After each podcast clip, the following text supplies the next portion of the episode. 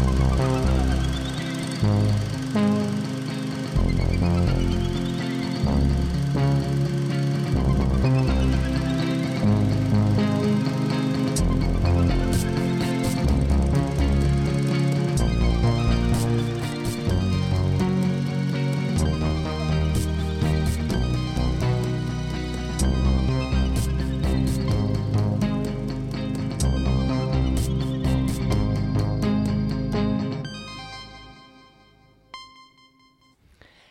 Auditrices et auditeurs, bonjour. C'est cette petite musique synthétique qui vous introduit un tout nouvel épisode de la balado-diffusion de Cinébule. Je m'appelle Zoé Prota, je serai votre animatrice pour la prochaine heure. C'est l'épisode de juin et c'est aussi le dernier avant une petite pause estivale. Et je suis bien entourée aujourd'hui euh, pour cette heure à discuter de 7e art en compagnie de mes distingués collègues journalistes et critiques de la rédaction de la revue Cinébule. Donc, tout d'abord, Frédéric Bouchard. Salut Fred. Salut Zoé. À Ambre Sachet. Salut. Et Nicolas Gendron. Bonjour Ben oui. Nicolas. Allô, allô. Alors, pourquoi je crie et Nicolas Gendron? C'est que c'est quand même un retour euh, flamboyant qu'on célèbre aujourd'hui parce que tu étais de la première balado-diffusion. Ben oui. Je me suis présenté, puis ensuite, je me suis sauvé. C'est exactement ça. tu nous as décrit quel cinéphile tu étais et maintenant, on va pouvoir t'entendre un peu parler davantage Voilà. de sujets précis. Donc, euh, merci à tous euh, d'être là pour cet épisode qui boucle la boucle de la première année de notre balado. Euh, donc, on a débuté en septembre dernier, je viens de le dire. Ça veut dire que vous avez, chers auditeurs, une belle série d'épisodes à rattraper sur notre page SoundCloud si vous ne nous, si vous ne nous suivez pas déjà religieusement tous les mois. Donc, petite pause estivale. Et pour fêter cet été qui arrive, qui n'arrive pas, qui arrive, bref, on vous propose une balado en mode 5 à 7. Alors, c'est toujours marrant un peu de donner un petit aperçu de ce qui se passe derrière les micros. Souvent, on enregistre en début d'après-midi, le week-end. Là, on est un vendredi en fin d'après-midi, début de week-end pour parler de cinéma. Donc, au menu aujourd'hui, euh, Frédéric Bouchard et moi-même reviendrons sur euh, Cannes 2019. Quelques films marquants, à la fois des évidences et des surprises. Euh, ensuite, on va parler de sorties récentes. On va discuter de La femme de mon frère, de Monia Chokri, qui est à l'affiche depuis le 7 juin. On va parler de films à venir dans les prochaines semaines. Premièrement, un film qu'on attend depuis plus d'un an. Dogman de Matteo Agarone, qui va sortir le 21 juin. Et euh, on va terminer le tout avec euh, un film qui va sortir le 28 juin, qui est Les drapeaux de papier de Nathan Ambrosioni. On va en parler avec toi, Ambre, tout à l'heure. Euh, qui, le film qui fait également la couverture du Cinébule actuel. Donc, c'est un petit phénomène euh, qui crée à la fois la, surprise et l'engouement, et on va en discuter tantôt. Et aussi, euh, on va rendre hommage à deux grands noms du cinéma québécois qui sont récemment euh, disparus, Jean Baudin et Jean-Claude Labrec, le tout à travers les mots d'une autre légende, tout récemment honoré par Québec Cinéma, qui est le directeur de la photographie Pierre Mignot. Donc, notre rédacteur en chef, Éric Perron, est allé à la rencontre de Pierre Mignot pour recueillir un témoignage que vous pourrez écouter, que nous, nous allons découvrir live en direct autour de cette table. Donc euh, voilà, chères auditrices et auditeurs, le sommaire de cet épisode de la balado-diffusion de Cinébule en version estivale et 5 à 7 entre amis, entre amis cinéphiles bien entendu. Bienvenue et bonne écoute.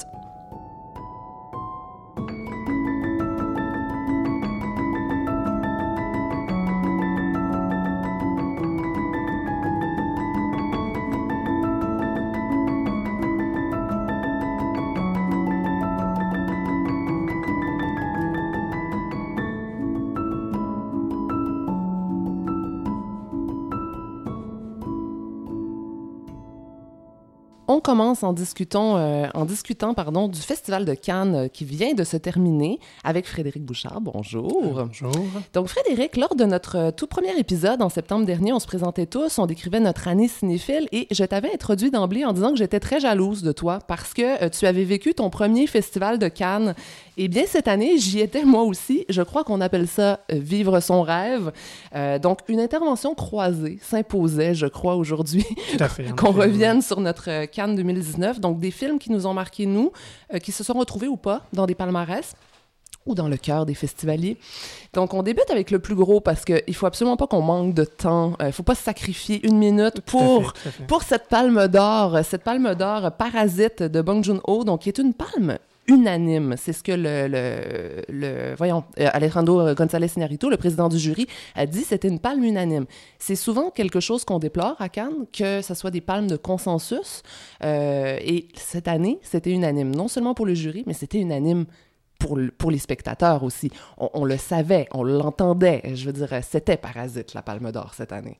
Oui, oui, oui. Ben, je pense que même toi puis moi, ce qui ressortait aussi de, de, du visionnement, on s'en est un peu parlé, c'est l'espèce de plaisir de, du visionnement parce que c'est un scénario. Moi, j'avais, moi, j'avais prédit un, un, prix du scénario qui finalement n'a pas eu lieu. Oui. Mais euh, c'est, vraiment un film de surprise, de rebondissement. Et c'est pourquoi je vais vous faire un synopsis oui, d'une phrase. D'une phrase, écoute, je n'en dirai pas plus. Donc, de moins.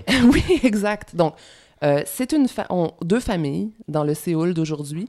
Une famille pauvre, euh, des membres très intelligents pour certains, en tout cas très débrouillards en général. Donc, euh, on peut dire une famille de bougons. C'est pratique, cette, cette, cette comparaison qu'on peut faire au Québec. C'est un peu les bougons coréens qui vont infiltrer une famille riche, une famille de parvenus plutôt naïfs. Oui. C'est tout. Je n'en dirai pas plus parce que c'est vraiment un film à tiroir, comme tu viens de le dire, euh, Frédéric.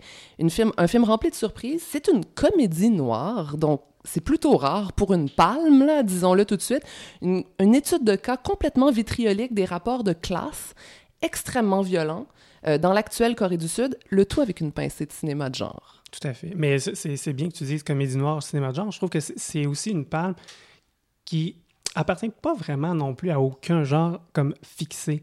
On, on jongle avec... C'est extrêmement drôle, c'est même dramatique, c'est tragique. C'est aussi... On est aussi dans le thriller. Et je, je trouvais ça bien que, que, que on donne une, une, palme à un film, un réalisateur qui est capable de manier ça avec autant de de finesse et de... Mais Bong Joon-ho, c'est vraiment un maître du mélange des genres. Hein? tout à fait, tout et fait, puis, ouais. euh, sous couvert de films d'horreur, de films de science-fiction, de drames policiers ultra-violents, on retrouve toujours des fortes positions euh, sociales dans ces films. Donc, euh, il y a des discours environnementalistes, antimilitaristes, anti-impérialistes. Et là, il revient 100% en Corée avec ses acteurs fétiches, après une période où il faisait des films un peu plus internationaux. Et c'est vraiment un, un, un, un bonheur de voir ce film. Ça donne beaucoup aux, aux spectateurs. C'est pas une palme qu'on va regarder de manière blasée en disant oui, oui, très, très, très beau film. Non, non, on, ça donne énormément et, je crois que honnêtement, c'est un film qu'on pourrait conseiller à tout le monde. C'est exactement sa force. Je pense que c'est la force du film et du cinéma de Bong Joon-ho en général, c'est d'y aller avec une approche qui, de prime abord, semble très grand public, mais qui, plus on creuse, plus on regarde plus attentivement, la mise en scène est complètement au service des personnages, de l'histoire, du récit, de tout ça. Et même le cinéma de genre dans le film a un côté beaucoup plus réaliste qu'on pourrait ah, penser. Fait, parce que, oui. par exemple, je, je, je, ne dirais pas plus, mais le bunker dans le film. Oui, oui. Le bunker, c'est vrai, en, en, Corée du Sud, les grandes maisons euh, de, de, gens très riches ont souvent un bunker par peur de, de, de la menace nucléaire. Et il exploite ce, ce, fait qui est complètement réaliste pour la, la société coréenne. Et euh, il en fait un twist, mais alors je, ah, oui, oui, je oui. n'en dirai pas plus. Donc on programme ça au cinéparc, c'est ça?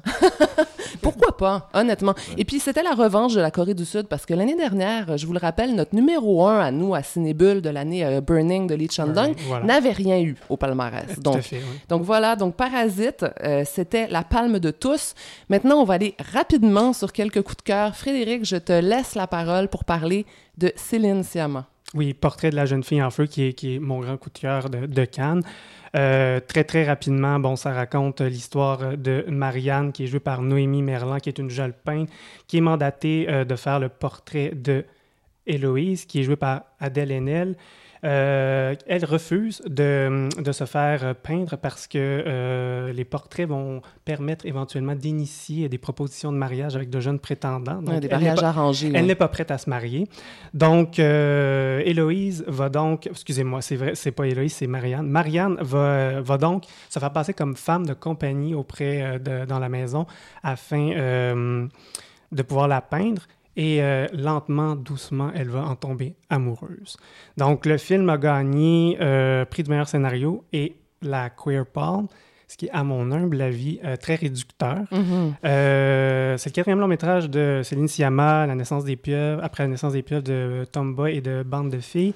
Et pour moi, c'est vraiment l'aboutissement de, de, sa réflexion et c'est aussi, euh, j'ai oublié de mentionner, détail, détail, ça se passe en 1770. Oui, Donc, premier film oui, en oui, costume oui, oui, pour euh, oui. Céline Sciamma. Donc, ça a été, c'est surtout ressorti du film, c'est que c'était un film d'époque, euh, histoire, d'amour, oui, histoire d'amour lesbien, mais c'est, un très, très, très grand film pour moi sur la question du regard, non seulement le regard de l'artiste qui est en train de peindre son sujet, mais aussi le sujet qui refuse d'être un objet, qui prend conscience est, est, qu'elle est peinte et qui décide de jouer avec ça. C'est aussi un film sur Céline Sciamma qui regarde ces deux actrices, Mhm. comment, comment filmer. Et pour moi, rien que pour ça, le film aurait, au moins dû gagner le prix de la mise en scène. Et je trouve ça dommage parce que j'ai l'impression que le, le, le, le jury est passé à côté de cette espèce de, de chose qui pourrait peut-être être plus subtile dans le film, mais qui pour moi est, est un, un très grand euh, acte politique de Céline Sciamma. Bon, formidable. Euh, justement, continuons dans un autre film euh, très politique, euh, malgré le fait qu'il se drape, encore une fois, euh, sous les oripeaux d'un film de genre. C'est euh, le film du Brésilien Kleber Mendonça Filho et Juliano Dornelles, euh, prix du jury ex aequo. Est-ce un western d'anticipation ou pas? Village abandonné de tous, Bacurau, dans le nord du Brésil, contrôlé par un maire mafieux, une communauté tissée serrée, débarque une bande d'Américains pour faire une chasse à l'homme. Euh, ses détracteurs diront que le film manque de subtilité. C'est aussi extrêmement violent. Euh, évidemment, les personnages de cette bande d'Américains qui débarquent, ce sont des archétypes.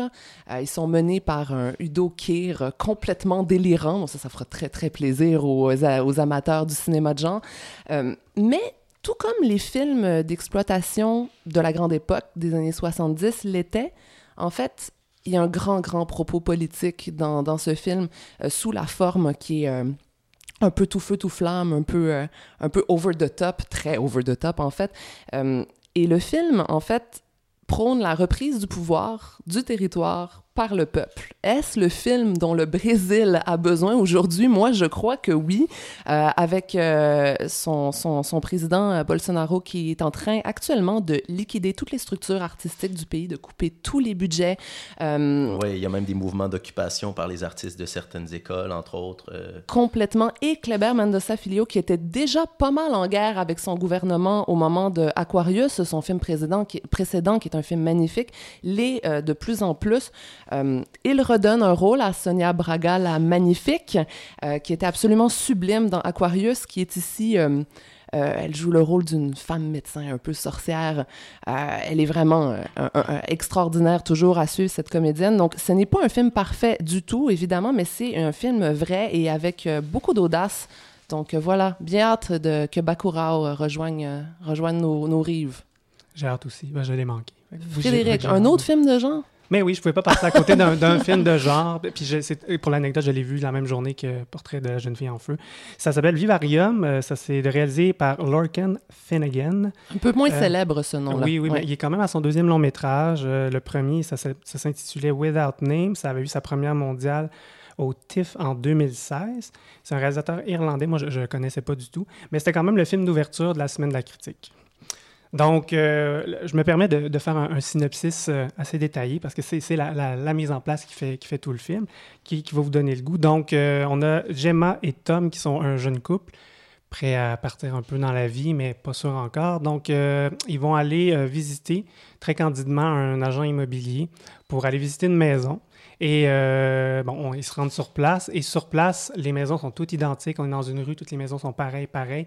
Les nuages sont littéralement dessinés au ciel. Tout, est, tout a l'air très faux. On est dans un univers très à la Stepford Wives. Et euh, on, on pénètre dans la maison. Il y a déjà une chambre pour l'enfant. On a déjà une bouteille de champagne qui attend pour célébrer l'achat. Mais le couple insiste sur le fait que ils sont pas sûrs. Et là, tout d'un coup, l'agent immobilier disparaît. Notre couple va essayer de quitter la maison puis la rue et ils sont prisonniers. Oh mon Dieu! Ça a Ouais, l'air ouais. Tellement, tellement chouette. mais, mais, mais c'est ça, c'est que le, le- il y a un commentaire très acide sur la vie de banlieue qui Mhm. pourrait comme rebuter pour pas beaucoup de gens, mais je pense que la force du film, c'est vraiment de construire l'univers euh, très... C'est vraiment un univers très, très oppressant, très étrange. On est dans la science-fiction, c'est fantastique, et surtout, ben, on n'a pas beaucoup de réponses. On laisse vraiment la place à la psychologie des personnages. Et euh, c'est les deux acteurs qui- méritent quand même une mention. Je, vous, dis pourquoi. Imogen Poots et euh, Jesse Eisenberg qui jouent les deux rôles principaux. Jesse Eisenberg, parce qu'il arrive à nous faire euh, oublier qu'il, ne peut être l'acteur qu'un seul rôle. Donc, il, arrive vraiment à nous faire croire que, ce, personnage-là, parce qu'il va, je il va développer une double quête qui va lui permettre de, sortir un peu de, cet univers-là. Il, est assez crédible. Est-ce qu'on retrouve, moi, ce que j'adore particulièrement dans le cinéma irlandais, c'est cette espèce de, justement, humour noir, regard un peu, euh, un peu euh, euh, décalé sur la vie. oui et non. sont forts, les Irlandais, oui, là-dedans. Oui et non, oui et non, mais c'est toujours avec vraiment la pointe d'étrangeté, j'insiste, parce que c'est vraiment un, univers complètement très, très, très bizarre. Très épuré aussi, ça c'est important. oui, oui, très épuré. L'humour est surtout là en première partie, quand, les gens, quand ils découvrent, parce qu'évidemment, c'est la remise en question du couple, puis euh, bon, il y a un élément extérieur qui va arriver un petit peu plus tard, et là, ça va encore une fois ajouter un peu plus sur le, la dynamique entre les personnages, mais... Euh, une belle découverte, donc. Ah, tout à fait, tout à fait. Très enthousiaste. On va rester à la semaine de la critique avec mon dernier euh, coup de cœur personnel de Cannes. Vraiment, genre, autant que les films en, compétition officielle. Euh, c'est un premier long métrage d'animation français. Euh, J'ai perdu mon corps de Jérémy Clapin. Euh, Jérémy Clapin a fait plusieurs cours très remarqués avant de, de, grandir vers le long métrage avec J'ai perdu mon corps. le film a eu le Grand Prix de la semaine de la critique, qui est vraiment une première pour un long métrage d'animation. Et donc, on est dans cette mouvance du long métrage d'animation qui sort juste des, des, festivals de films d'animation, des, des euh, des récompenses pour les films d'animation. On est vraiment dans cette espèce de, de, de, le cinéma d'animation qui grandit puis qui veut rejoindre vraiment un public plus large. Euh, de quoi ça parle? J'ai perdu mon corps. Ça parle d'une main coupée qui décide de, rejoindre son propriétaire. Donc, en parallèle, on a la quête de la main et on a en flashback euh, qu'est-ce qui a mené le personnage de ce jeune homme à, se couper la main. Et la main a-t-elle comme une arme? Oui, alors c'est une grande histoire romantique, je vous l'assure. C'est un récit très émouvant, euh, nappé d'une musique magnifique.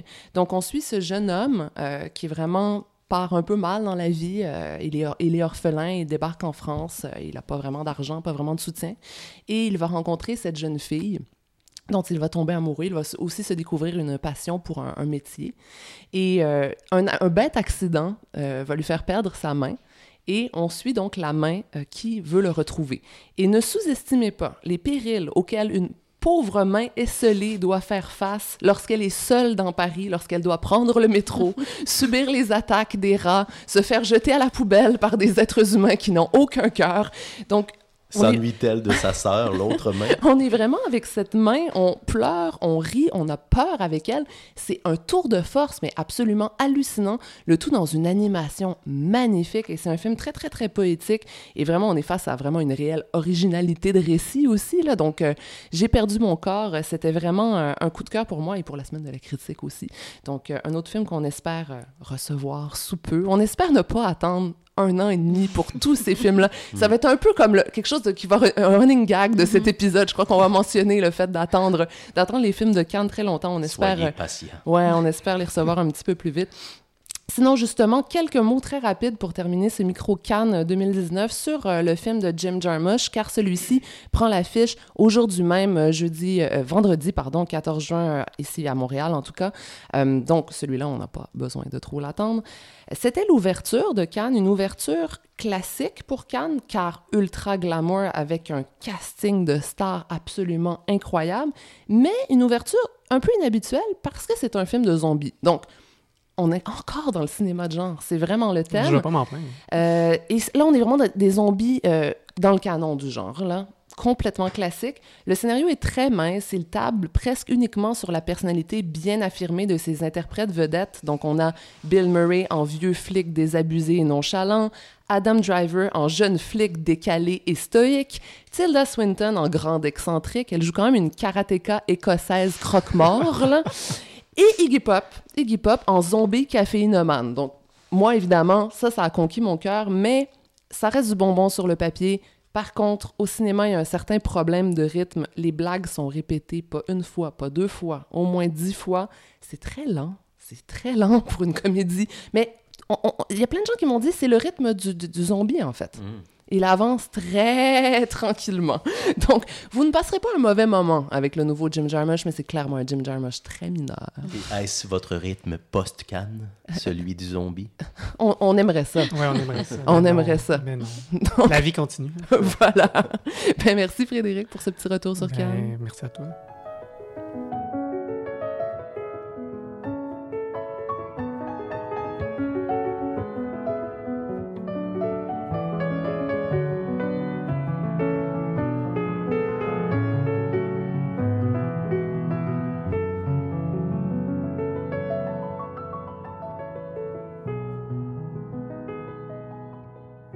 N'y a pas que le Jim Jarmusch que les spectateurs d'ici euh, peuvent voir venant directement de Cannes. Il y a aussi le premier long métrage de Monia Chokri qui est en salle depuis le 7 juin.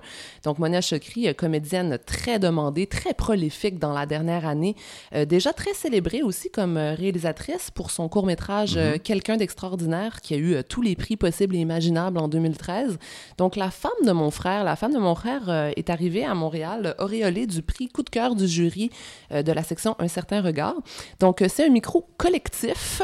On- tout le monde autour de la table va participer euh, pour parler euh, de la femme de mon frère, euh, Frédéric Ambre. Et je te lance tout de suite la balle, Nicolas, Oui. pour nous faire un rapide synopsis. Écoutez, moi, je pense que le début du film est assez euh, révélateur du ton euh, que Monia Chokri emprunte d'abord dans ses dialogues. On assiste à la, à la fin de la démonstration de la thèse de, de Sophia, qui est une, une jeune universitaire euh, super brillante, euh, assez ironique, euh, mais un peu désinvestie de sa propre vie, je dirais.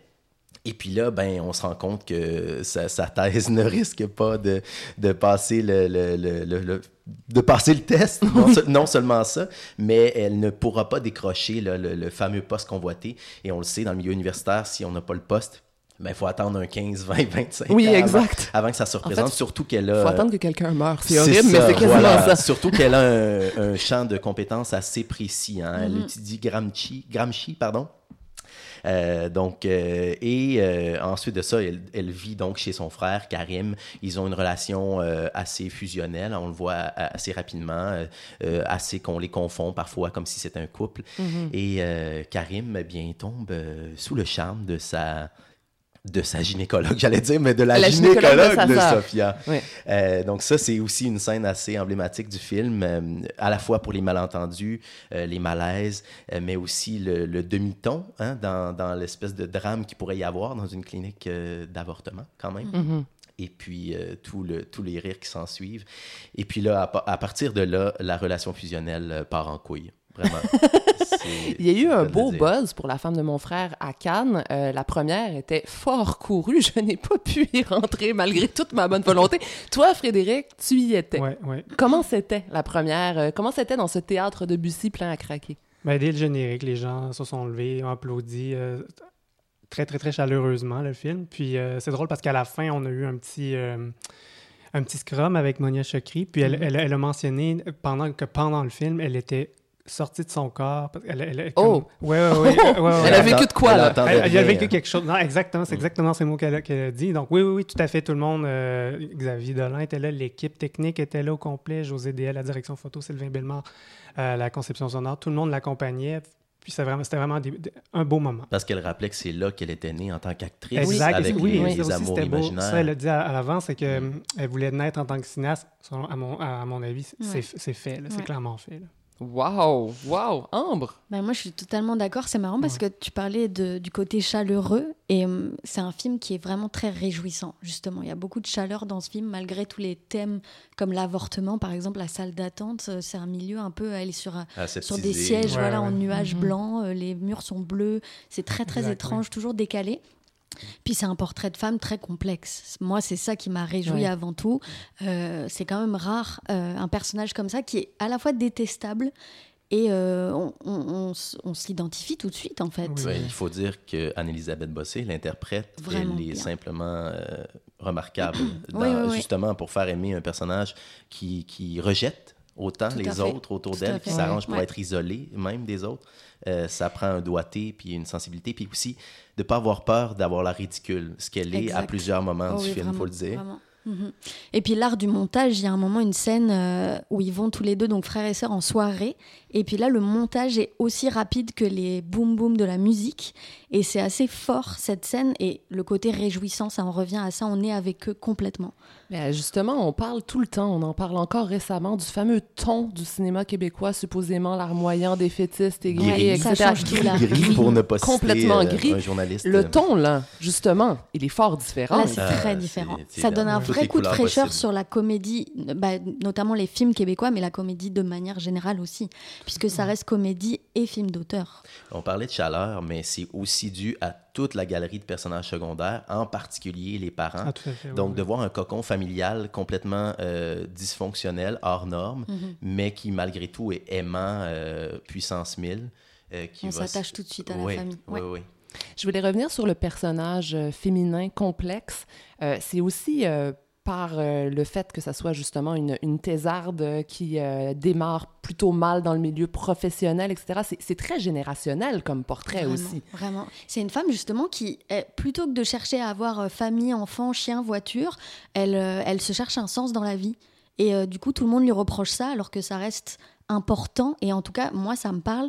Et je sais que ça parle à beaucoup de gens Oui, euh, exact. de notre génération, Exact. en fait. Et des personnages comme ça, euh, d'universitaires, de haut niveau, d'intellectuels, ouais. on en a très peu, en fait, de, de portraits de ces gens-là au cinéma. Et justement, dans une comédie pop, c'est quand même Exact. incroyable, ça. Ouais, ouais, ouais, c'est vrai.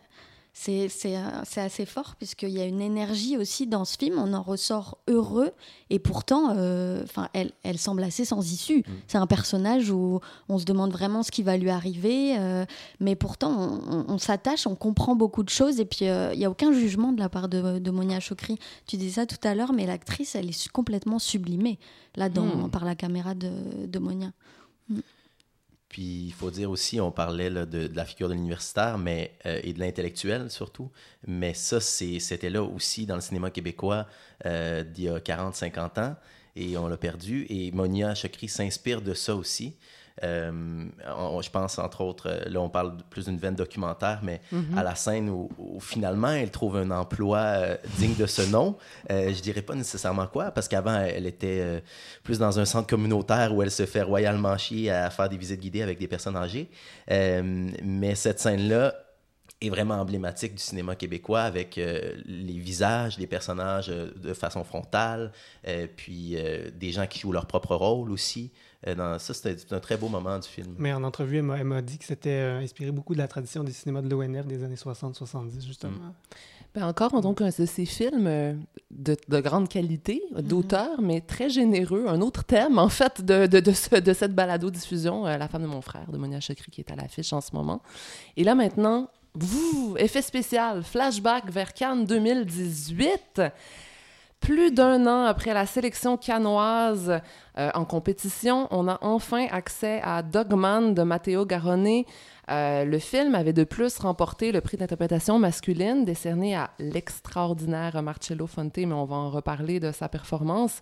Ambre, peux-tu nous parler un petit peu euh, de l'histoire de Dogman? Oui, alors euh, ben justement, tout à l'heure, tu parlais avec euh, Vivarium d'un endroit dont on ne peut pas sortir. Dogman, c'est un peu ça. C'est Ouais, ouais, ouais. c'est une petite bourgade, une banlieue italienne et qui est un personnage à part entière Ah, dans le film. complètement. On a l'impression que c'est presque des décors euh, qui vont tomber en carton. C'est un, donc une petite bourgade italienne en fait et les, les couleurs sont très importantes. Euh, c'est toujours dans du marron, bleu, gris. Euh, donc on, on suit Marcello qui est toiletteur canin, euh, dealer le soir pour À arrondir. voilà, c'est ça, c'est fin de mois et emmener sa fille en vacances qu'il voit rarement puisqu'on on apprend qu'il est donc séparé de sa femme. Mais que ses vacances avec sa fille, c'est vraiment son, son moment de, de respiration.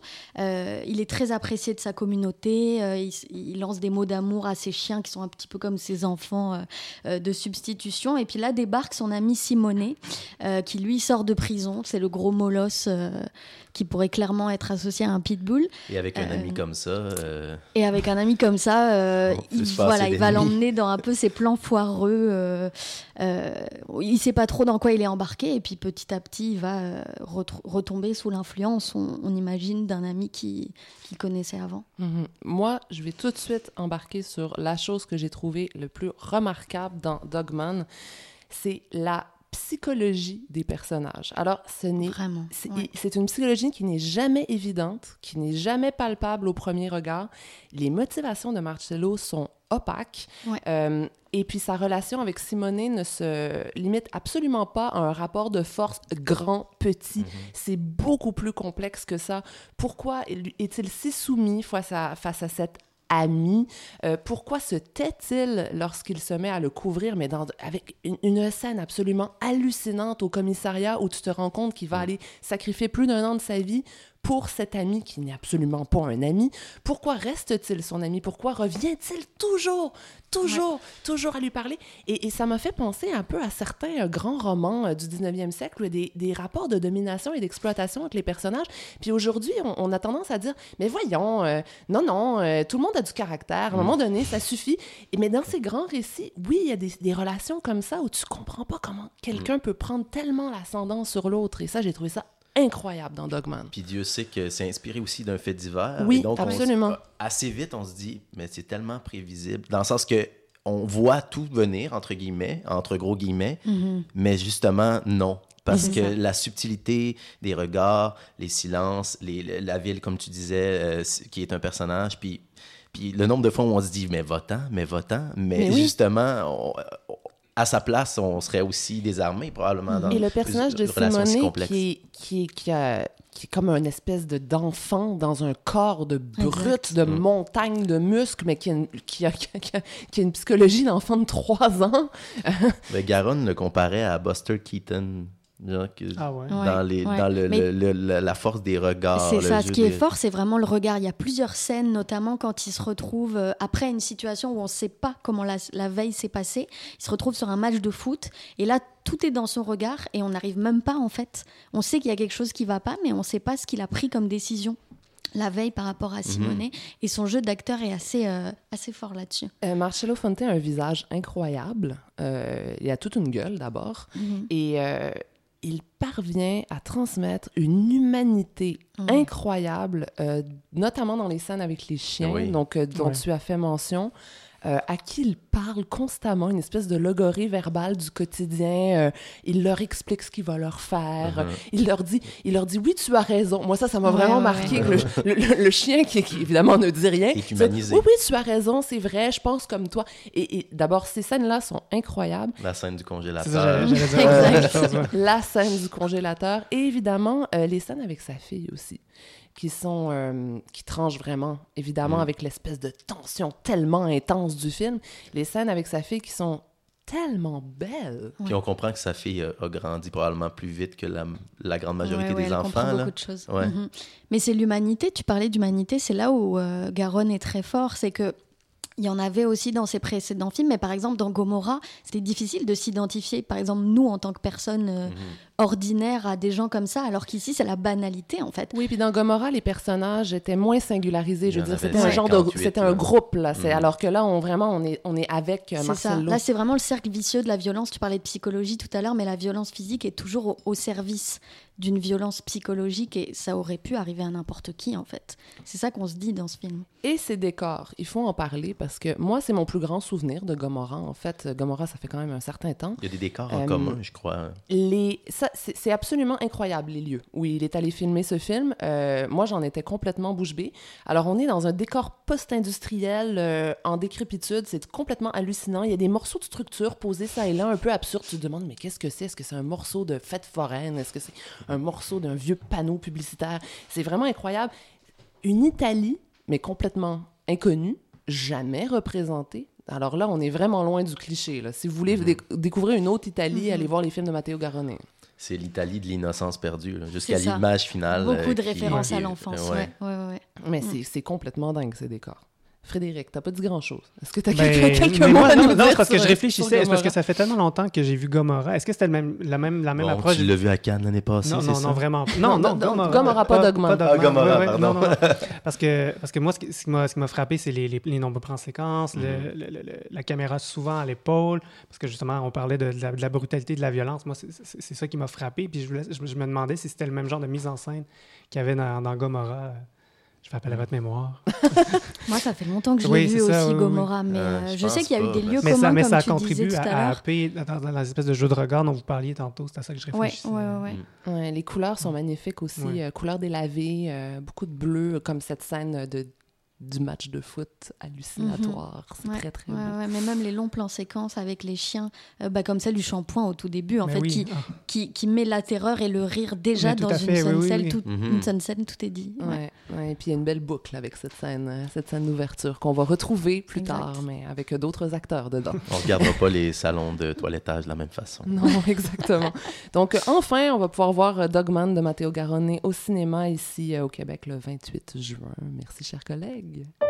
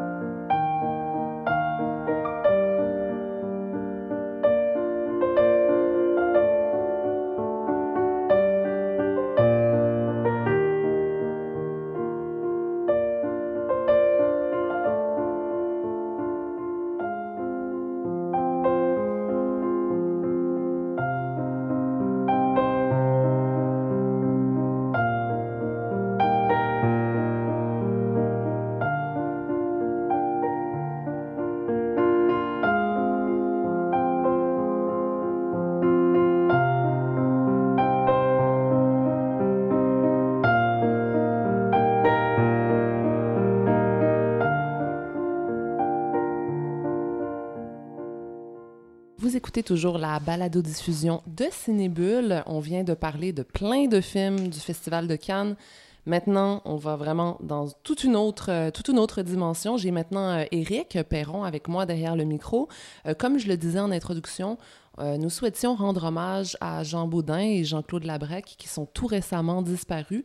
Et Éric, tu es allé euh, recueillir euh, le témoignage de Pierre Mignot, qui est évidemment un grand directeur de la photographie dont la carrière remonte au tout début des années 70 et qui évidemment a travaillé avec les plus grands dont Baudin et Labrec. Absolument.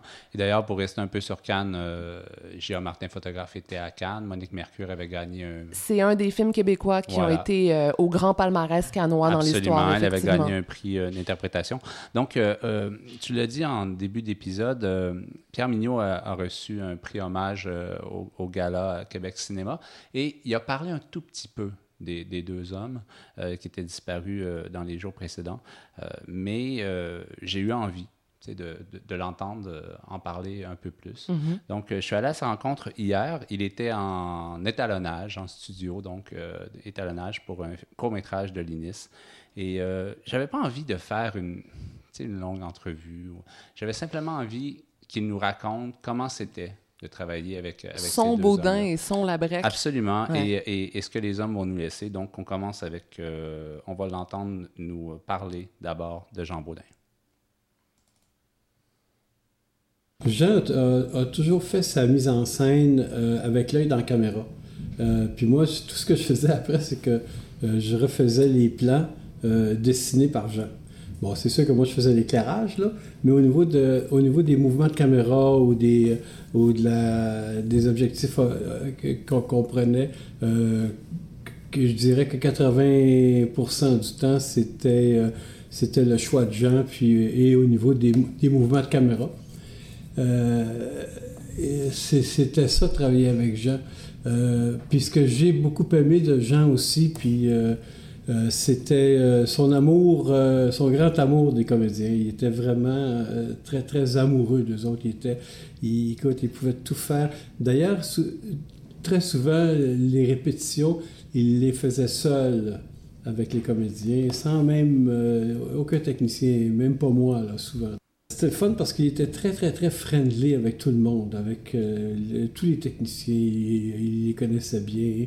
Euh, ça finissait, les journées finissaient toujours avec ce qu'on appelle, ce qu'on appelait euh, des tailgate parties, c'est-à-dire que on achetait une, caisse de bière, puis on, finissait la journée avec chacun une bière ou deux, ce qu'on ce qu'on fait plus aujourd'hui, on n'a plus le droit, en fait. alors, ça, c'est vraiment, vraiment sympathique, ça, avec Jean. Jean Baudin va laisser, à mon avis, une cinématographie euh, importante que moi je trouve, euh, en fait, je trouve que les critiques ont été euh, souvent un peu sévères avec Jean, surtout dans les derniers films. c'est sûr que quand on parle de J.A. Martin, quoique J.A. Martin avait été descendu, elle n'a pas été très aimé au départ. Pourtant, si mes souvenirs sont bons, J.A. Martin était resté au Beau Bien, ou qui s'appelait peut-être le Dauphin à l'époque, je ne me souviens plus. Euh, je pense qu'il était resté des mois et des mois et des mois. Ils avaient changé de salle, mais, c'était là des mois de temps. Et puis, euh, tu sais, des films comme Mario, euh, Cordelia, puis même son dernier film que moi je trouve bon, mais en tout cas, il n'a pas été aimé beaucoup. Il n'a pas, survécu en salle. D'après moi, c'est pas juste à cause de Jean. Il y a eu peut-être une distribution qui n'a pas été adéquate mais pour moi, pour moi son dernier film, Sans elle, c'est vraiment, pour moi, c'est un très bon film. C'est pas un film facile. C'est pas une comédie. C'est vraiment pas un film facile non plus. C'est sur le, syndrome de Stendhal. Mais euh, moi, en tout cas, c'est un film que j'aime bien gros. Bien, bien gros.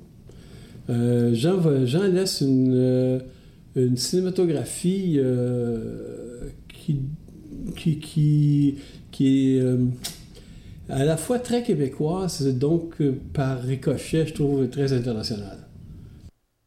C'est quelqu'un qui était mal connu, à, mon avis. C'est pas quelqu'un qui était. Euh, il faut dire qu'il avait son caractère aussi. Ça, je peux, je peux, confirmer qu'il avait, il avait un caractère, genre, mais, mais euh, comme cinéaste, un, pour moi, c'est un très grand cinéaste. Un grand cinéaste mal, mal connu. Ben oui, je pense que c'est ça en fait. Mais euh, je dis ça, puis en même temps, moi je l'ai connu vraiment par ses séries télévisées. Comme beaucoup de gens d'ailleurs. Bien sûr, ben notre génération, je pense que c'est le cas. Euh, c'est ça, on parle des filles de, Caleb, d'après Arlette Cousture, ses enfants d'ailleurs aussi, d'après Arlette Cousture, euh, Chiaoui, tout ça. Puis euh, c'est avec des grands, un grand souffle. Oui, des épopées. Oui, des épopées. Et puis en même temps, euh, l'amour des acteurs, moi, pour moi, c'est manifeste chez Jean Baudin. Euh, la façon dont justement il a pris Roy Dupuis, ce héros romantique-là, écorché de, de, des filles de Caleb, qu'il a mis dans Being at Home with Claude dans un contre-emploi complètement fiévreux, puis qui a cassé un peu l'image de Roy Dupuis. Qui, je pense que ça a même vraiment modifier la trajectoire de, sa carrière. Euh, puis pour moi, Monique Mercure, dans, dans Jean Martin photographe, on, on le, je suis surpris de dire que ça avait été euh, mal reçu à l'époque parce que Monique Mercure, elle est incroyable. justement, il la filme dans des moments. Euh, j'ai l'impression qu'il y avait des moments où il laissait tourner mhm. la caméra. Ça, je suis pas, j'en suis pas convaincu, mais mais le, le moment où elle, où elle décide qu'elle part avec lui cette année. cette année, je pars avec toi. Puis le silence, il, est parfait, la, pureté du regard, puis ce goût marqué pour les mystères aussi, les intrigues, euh, souvenirs intimes, le collectionneur sans elle, Cordélia. Il y avait comme quelque chose, un amour, je pense, des, procès ou des intrigues, puis il poussait là, de belle façon. Une œuvre à redécouvrir, donc. Je pense que oui. Absolument. Donc, euh, j'ai ensuite demandé à Pierre Mignot comment avait débuté sa collaboration avec euh, Jean-Claude Labrec, pas le directeur photo, mais bien le cinéaste vous allez voir que l'envie, entendre en fait, vous allez entendre que l'envie de raconter des anecdotes est assez euh, irrésistible. Jean-Claude Labrec, je l'ai connu, moi, en premier comme assistant caméraman. J'ai été assistant de Jean-Claude sur un film qui s'appelle, en 1968, c'était le film pour le pavillon du Canada à Osaka, tourné par l'ONF, et en partie. Et c'était réalisé par Rex Tasker et Jean-Claude Labrec. Et puis on a fait, on a traversé le Canada en auto, en train en avion, puis du nord au sud puis de l'est à l'ouest. Euh, ça a duré des mois et des mois. Alors j'étais assistant de Jean-Claude là-dessus. Euh, on a fait des plans en avion. Euh, ils avaient fait percer, Jean-Claude avait fait percer une, le toit d'un avion chez De Havilland qui s'appelle le, Caribou, qui est un avion militaire. Et elle a fait percer un toit, puis on avait installé une caméra avec un verre optique au-dessus, juste au-dessus du pilote, pour qu'on puisse faire des plans. Et puis c'est le pilote, en fait, qui, qui, euh, qui, faisait la caméra quelque part, parce qu'on descendait, on faisait des piquets. Puis, euh, alors ça, c'était le, le, premier film que j'ai fait avec Jean-Claude. Euh, non, c'est pas vrai, c'est pas le premier. Le premier, c'était La visite du général de Gaulle. ça, c'était une grande expérience parce que... J'ai vu Jean-Claude il n'y a pas très longtemps, il y a quelques mois, on était allé manger ensemble chez Pierre Latarte. Et Jean-Claude me demandait encore de lui euh, raconter, parce que moi, je suis monté sur le Colbert avec Bernard Gosselin. J'étais assistant. Monté sur on est monté sur le Colbert. Jean-Claude avait. Écoute, je pense que je vais prendre deux minutes puis je vais expliquer cette, anecdote-là parce que Jean-Claude, euh, on, était à l'hôtel des gouverneurs à Sainte-Foy. Il est comme 8h, 9h, 8h, 7h, je suis plutôt le soir. Là. En tout cas, on est au bar. Puis à un moment donné, Jean-Claude dit à son directeur de production, dont j'oublie le nom, qui est un gars de Québec, qui est un ancien militaire, qui dit euh, Ah, ça serait tellement de fun si on avait quelqu'un sur le Colbert. Le Colbert, il à 9h le lendemain matin à Québec.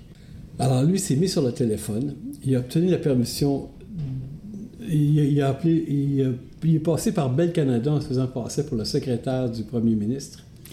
Et puis, il a demandé de parler euh, au Colbert. Alors, Bell Canada l'a mis en communication avec le Colbert. Il a eu la communication. Il s'est expliqué comme étant le, secrétaire particulier de, Johnson.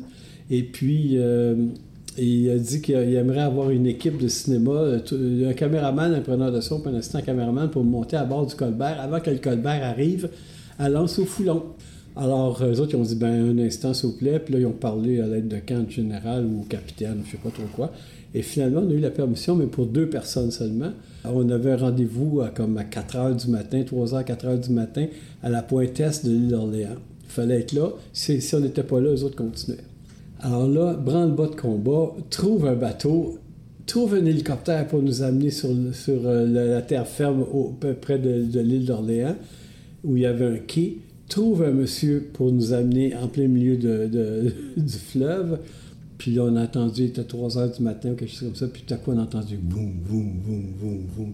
Fait qu'on a vu cette, cette, proue grise-là. Puis, euh, puis, et Bernard Gosselin, c'est ça, c'est qu'ils avaient donné la permission à deux personnes seulement, et non pas à trois.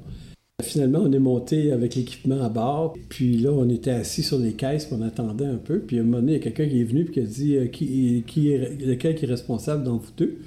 Alors, ben, c'était Bernard, naturellement. Ça fait qu'ils ont dit, ben, veuillez nous suivre, s'il vous plaît. Ça fait que là, Bernard, moi, je suis resté avec l'équipement. Ça fait que là, Bernard est parti. Une demi-heure, trois quarts d'heure, une heure, une heure et quart, une heure et demie. Puis tu as toujours assis ces petites caisses, puis Bernard n'était pas revenu. Puis finalement, il finit par revenir au bout de presque deux heures, je pense, une heure et trois quarts. Ah, il dit Pierre, j'étais tellement gêné. J'étais tellement gêné de venir, de, dire, de leur dire que tu là, puis tout ça. Et il dit Imagine-toi donc, j'ai déjeuné avec le capitaine et l'aide de camp du général de Gaulle. Quand on est arrivé à Lance au Foulon, puis que le bateau a, accosté, puis là, quand le général de Gaulle est, sorti, euh, moi, euh, Bernard Gosselin, puis moi, on était les, comme les deux premiers, euh, il y en a eu d'autres, mais on était dans les premiers à, reculer. Puis devant le général de Gaulle, parce que puis moi avec une perche, puis le, Nagra, puis ça, puis Bernard caméra à l'épaule. Alors il y avait beaucoup de gens en bas qui étaient jaloux. Des journalistes comme du New York Times ou de même Paris Match, je pense que ça pas été, on n'avait pas accepté qu'ils montent à bord. Tout ça pour dire que, encore une fois, Jean-Claude, au mois de février, euh, quelque chose comme ça, janvier, février, m'a encore demandé de lui raconter ça. parce que lui, n'était pas là, hein. lui, il n'était pas à terre, puis il attendait le général. Ce qui m'a fasciné chez Jean-Claude, c'est sa capacité à inventer des choses, à inventer des plans, à inventer des, des, euh, façons de tourner certains plans. Il, y avait toujours...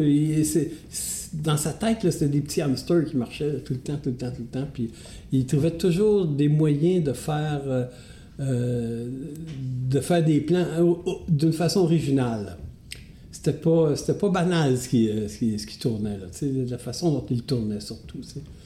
Euh, ça, c'est ce que j'ai appris de Jean-Claude, de, tout le côté, pas tant technique, Euh, oui, technique, mais pas tant technique, mais plus la façon d'utiliser cette technique-là, la façon d'utiliser les caméras. Euh, par exemple, moi, j'ai euh, combien de fois j'ai vu Jean-Claude Labrec tourner avec des super grands angles, super, super grands angles.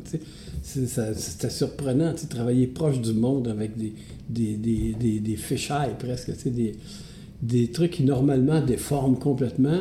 Mais lui, il arrivait à trouver l'angle, puis aussi que, où les gens, ou en tout cas où l'objet qu'il filmait n'était pas, euh, pas, pas déformé. Et euh, ça, les super grands angles ou les super téléphotos. C'est son, son film euh, 60 euh, cycles, qui était souvent beaucoup tourné au 600 mm.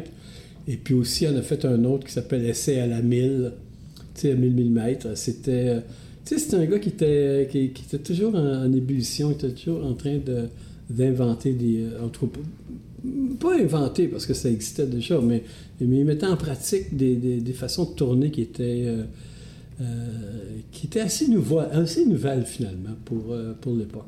Jean-Claude va nous laisser toute, toute une étude sur, sur le Québec et puis sur les gens, les Québécois et Québécoises, sur la politique québécoise, sur euh, c'est un homme qui était euh, amoureux du Québec. Hein. il était vraiment amoureux du Québec. Alors, euh, c'est sûr que tout ce qu'il nous laisse, tous ces documentaires sur Marie Huguet, sur. c'est tous des documentaires extraordinaires. donc, surtout ces trucs sur le Québec. Il va nous laisser beaucoup, beaucoup de. Il nous laisse beaucoup de trucs sur le Québec. Toute une époque. Ben, c'est vraiment un beau résumé, je trouve, de, de la carrière de Labrec parce qu'il était toujours effectivement à l'avant-garde de la technique dans son domaine, mais aussi il était près de ses sujets. En fait, il, s'en faisait quasiment des amis. Euh, moi, j'ai eu la chance de, l'interviewer dans la foulée du documentaire euh, Labrec, une caméra pour la mémoire de, de Michel Lavaux, lui-même euh, directeur photo, qui a été son assistant par le passé. Et puis il disait que pour lui, c'était vraiment euh, important. il s'est fait ami justement avec Marie Huguet. Et dans le film, il, retourne au cimetière de, de Marie Huguet, ça le trouble. On voit tout le lien qu'il pouvait avoir avec cette, euh, cette poète-là. Et euh, il avait fait à l'époque un, livre de photos qui s'appelait À hauteur d'homme. Mm-hmm. Et puis à l'époque du film Jeux de la 21e Olympiade, qui avait d'ailleurs co-réalisé avec Baudin, Carrière et Dufaux, je crois, il, avait, il avait décidé de se réapproprier cette expression-là à hauteur d'homme, puis il l'employait pour parler de son travail. Puis c'est comme si sa façon de filmer les athlètes dans ce film-là, euh, il y avait quand même une équipe de 170 mm-hmm. personnes, mais la consigne, c'était euh, justement d'un peu j'allais dire, anti-héroïser. Oui, oui, oui, désacraliser. Oui, désacraliser euh, ces demi-dieux-là que pouvaient être les Olympiens. Et puis, bien sûr, cette expression-là, à hauteur d'homme, est devenue le titre de son fameux documentaire euh, sur Bernard Landry, euh, qui faisait au nom de la démocratie, comme Landry le disait lui-même, et là où on voit un, un, homme perdre dans, dans, dans la dignité. C'est vraiment fascinant. Puis lui-même, il disait qu'il en revenait toujours pas que le petit gars de la 16e rue de Limoilou qu'il était ait pu rencontrer le général de Gaulle, s'en rapprocher et puis peut-être quasiment pressentir que ça allait être un moment euh, historique. aussi. Puis ce souci-là que la caméra, il disait que la caméra écoute. On pense tous les, tous les films, bien sûr, autour des, des poètes, en particulier les films de la nuit de la poésie. Hein, il y en a eu trois, 70, 80 91, qui sont des anthologies mhm. vivantes euh, de notre poésie. Toutes les paroles de tous les créateurs. Qui ont marqué le fameux Speak White, bien sûr, de Michel Lalonde, entre autres. Puis, bien sûr, le directeur photo. De Léopold Z jusqu'à la neuvaine, cette, cette noirceur-là, teintée d'espoir dans, dans, le film de Bernard Raymond. Euh, c'est une, une, carrière impossible à résumer en trois minutes, mais c'est un héritage euh, incalculable. On, on, gagne à y replonger, vraiment. Autant dans le, documentaire que, que sa fiction, les vautours, mm-hmm, les mm-hmm. années de rêve aussi. Superbe. Merci, Nicolas.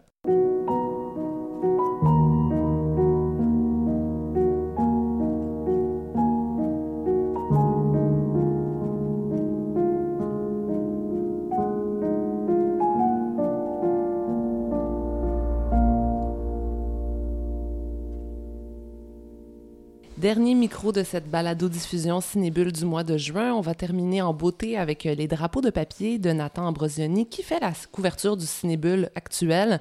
Eric, euh, c'est toi qui as réalisé l'entrevue avec ce jeune phénomène du cinéma français? Oui, euh, donc c'est, il y a quelques mois, ben, plusieurs semaines, j'ai fait une entrevue téléphonique donc pour le Cinébule qui est retranscrite, qui a huit pages quand même dans le Cinébule actuel, mais avant d'entendre, de, de, vous entendre sur les drapeaux de papier, j'ai pensé peut-être euh, pour, pour les auditeurs euh, prendre une toute petite minute de cette entrevue-là Mhm. pour euh, vous, vous le faire entendre. Entendre sa Vous voix. le faire entendre Ouais. parce que vous allez voir que vraiment, il est très, très énergique. Et dans mes recherches, j'avais, euh, j'ai rapidement compris, vu, lu que euh, le film Mommy de Xavier Dolan avait été un, un révélateur pour lui. Euh, donc, euh, c'est cet extrait-là que, j'ai choisi. Alors, on l'entend tout de suite, ça dure une petite minute. Euh, oui, c'est- vraiment momie. C'est-à-dire que euh, je regardais que des films d'horreur de mes 12 à mes 16 ans.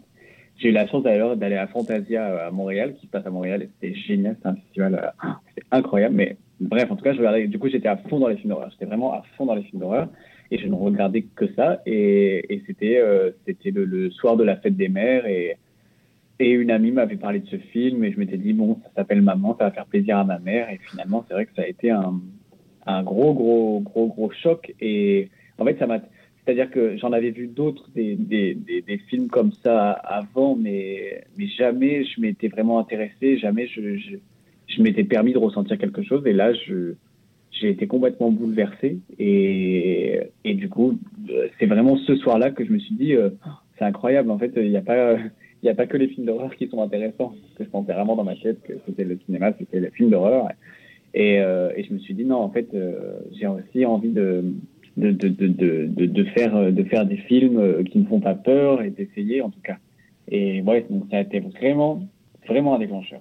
Donc, Mommy comme catalyseur d'une vocation pour Nathan Ambrosioni, qui, dans les drapeaux de papier, euh, nous parle, et c'est encore un sujet euh, récurrent dans ce balado, de relations très intenses et complexes entre un frère et une sœur. Exactement. Euh, c'est marrant parce qu'on on parle de momie, mais comme momie, en tout cas, selon mon avis, c'est un film qui se ressent beaucoup. En fait, c'est euh, Les drapeaux de papier, c'est un film très sensoriel. Oui, très physique. Exact. Euh, donc, on, on suit en fait euh, l'histoire de, de Vincent, qui est joué par Guillaume Gouy. Euh, 30 ans, il sort de 12 ans de prison. Et puis là, il débarque chez sa sœur. Elle est même pas au courant qu'il est sorti de prison. Et puis lui, il débarque un peu dans sa vie comme ça. Et donc, au début, il va y avoir un, un rejet. une, on, on comprend pas trop ce qui s'est passé. Et puis, on va sentir cette, cette distance et ces années entre eux dans cette fratrie. Et puis, euh, il va demander à sa sœur ben, implicitement de l'aider en fait à, retrouver une vie. Et puis, euh, lui, il est complètement déboussolé, livré à lui-même. Euh, il a un peu des troubles du comportement. On ne sait pas trop d'ailleurs si ça vient de la prison ou d'avant. Ça reste assez flou là-dessus, mais c'est quand même positif qu'on ne sache pas. Et c'est un film très très sensible. En fait, pour un premier film, même professionnel, même s'il en a fait, euh, il le disait avant, euh, il a beaucoup joué avec sa caméra avant chez lui. Mais pour un premier film professionnel, c'est assez remarquable. Euh, c'est très délicat. En fait, bah, on a la couverture devant nous en ce moment, et puis il y a beaucoup de jeux sur la lumière. Mhm. Donc c'est un film malgré, parce qu'en fait c'est un film sur la difficulté de la réinsertion euh, post-carcérale, mais ça reste quand même très lumineux. C'est ça qui est, euh, qui est très beau dans ce film. C'est un homme qui est, qui est à la recherche de la lumière. Donc autant euh, euh, symboliquement que littéralement, puisque quand il rentre chez sa sœur, par exemple, il y a une scène où il est dans sa chambre, donc elle lui a prêté, et puis là, il a les premiers rayons du soleil. Et pour lui, c'est quelque chose d'énorme pour quelqu'un qui a vécu 12 ans dans la pénombre d'une euh, d'une cellule de prison. Donc il redécouvre la lumière du jour, mais c'est aussi très symbolique euh, d'une envie, de, une quête de liberté en fait. C'est- un film beaucoup sur la liberté. J'étais pas en mode euh, analyse quand je l'ai vu, donc je me suis demandé s'il y avait pas justement trop des fois les mêmes gammes de couleurs dans les scènes lumineuses, comme si Mhm. euh, chez la maîtresse, chez la psy, chez, chez sa sœur, des fois je me disais ok la gamme de couleurs est, ou c'est peut-être vraiment subtil, puis j'étais pas en mais mais comme tu dis c'est un film très délicat. Euh, après ça, je me serais peut-être passé de la scène de la psy, entre autres, où on est plus dans une scène explicative. euh, mais, mais les personnages, vraiment, sont, sont campés. Sont vraiment... euh, et- et pas dans le sens d'un seul bloc, parce que justement, ils sont, sont, sont tout en nuances. Puis Guillaume Gouy très, très physique. Euh, l'actrice qui était dans le film de, Noémie de Shyamalan Merlan, aussi, Noémie justement, c'est ça. Je me, je, disais, je me disais en fait que la plupart des gens vont sûrement la découvrir en fait avec les drapeaux de papier et ensuite pouvoir la, la, Dans retrouver dans la, le portrait de la ouais, jeune ouais. fille en feu. Mais c'est marrant que tu dis ça, puisque c'est très centré sur le frère et la sœur. Et il disait même en entrevue, euh, je crois qu'on le retrouve dans Cinébule, qu'il a effacé euh, certains personnages secondaires ou qu'il y avait des petites scènes qui n'étaient pas en rapport, qui Mhm. apportaient pas grand-chose à cette relation. Et je trouve que c'est très enrichissant, euh, ces choix qui ont été faits, soit au montage, soit par la suite. Puisque justement, on reste sur ce duo Ouais. et c'est très simple, mais ça dit beaucoup de choses. Oui, il y a une économie euh, assez juste, Exact. dans, ouais. dans- à la fois dans les dialogues, puis euh, Et dans la complicité entre les deux acteurs est, est complètement folle. On, on y adhère tout de suite, en fait. Et Nathan Ambrosioni, euh, rappelez-moi son âge. Alors, il 12 a, ans. euh, c'est ça, il a écrit. en plus, il a écrit le scénario à 17 ans pendant Uh-huh. des vacances euh, de Noël, puis euh, réalisé à 18 ans. C'est complètement fou. Donc, Mhm. évidemment, on pense à la Oui, comparaison. les comparaisons avec, euh, Xavier Dolan, Dolan. ouais, n'arrêteront jamais parce qu'en plus, il le revendique lui-même Voilà. comme, une, comme une influence, donc c'est clair. Mais justement, en fait, dans, évidemment, ça n'a aucun rapport sur la forme, puisque là, on est vraiment dans la simplicité, euh, pas du tout dans l'excentricité Oui. qu'on peut il y a des avoir évasions musicales qu'on vrai. qu'on pourrait associer peut-être mais Mhm. plus, plus, plus, euh, plus calme. Exact. Ouais. Mais euh, en tout cas, dans, dans le côté euh, film qui se ressent, c'est assez fort puisqu'on suit vraiment euh, Vincent. On est derrière lui. Il y a beaucoup de plans de dos ou même sur le travail au son, sur le son notamment. il, est projeté parfois dans des flashbacks, dans les douches communes quand il était en prison. On sent que ça le hante encore. Puis dès qu'il redécouvre, par exemple, à un moment, il va faire un jogging, puis il entend presque tous les bruits ambiants. Mhm. Donc il y a vraiment un gros gros travail là-dessus pour qu'on rentre dans sa tête, dans Une ses oreilles. réappropriation de, de la vraie vie, entre guillemets. Exact. Mm. Bon, ben, les drapeaux de papier, une, une autre naissance de cinéaste, Nathan Ambrosioni, suivre, après, vraiment. après Monia Mhm. Chokri, qui est, qui est né comme cinéaste Ouais. à Cannes 2019. Donc, le film va sortir à la fin du mois. Et on arrive maintenant donc à la toute fin de cette balado-diffusion Cinébule du mois de juin 2019. Euh, Cinébule qui est, je le rappelle, une revue de l'Association des cinémas parallèles du Québec, euh, soutenue par les Conseils des arts du Canada, du Québec et de Montréal. On a parlé de plusieurs films du dernier festival de Cannes qu'on espère voir en salle au Québec le plus rapidement possible, s'il vous plaît.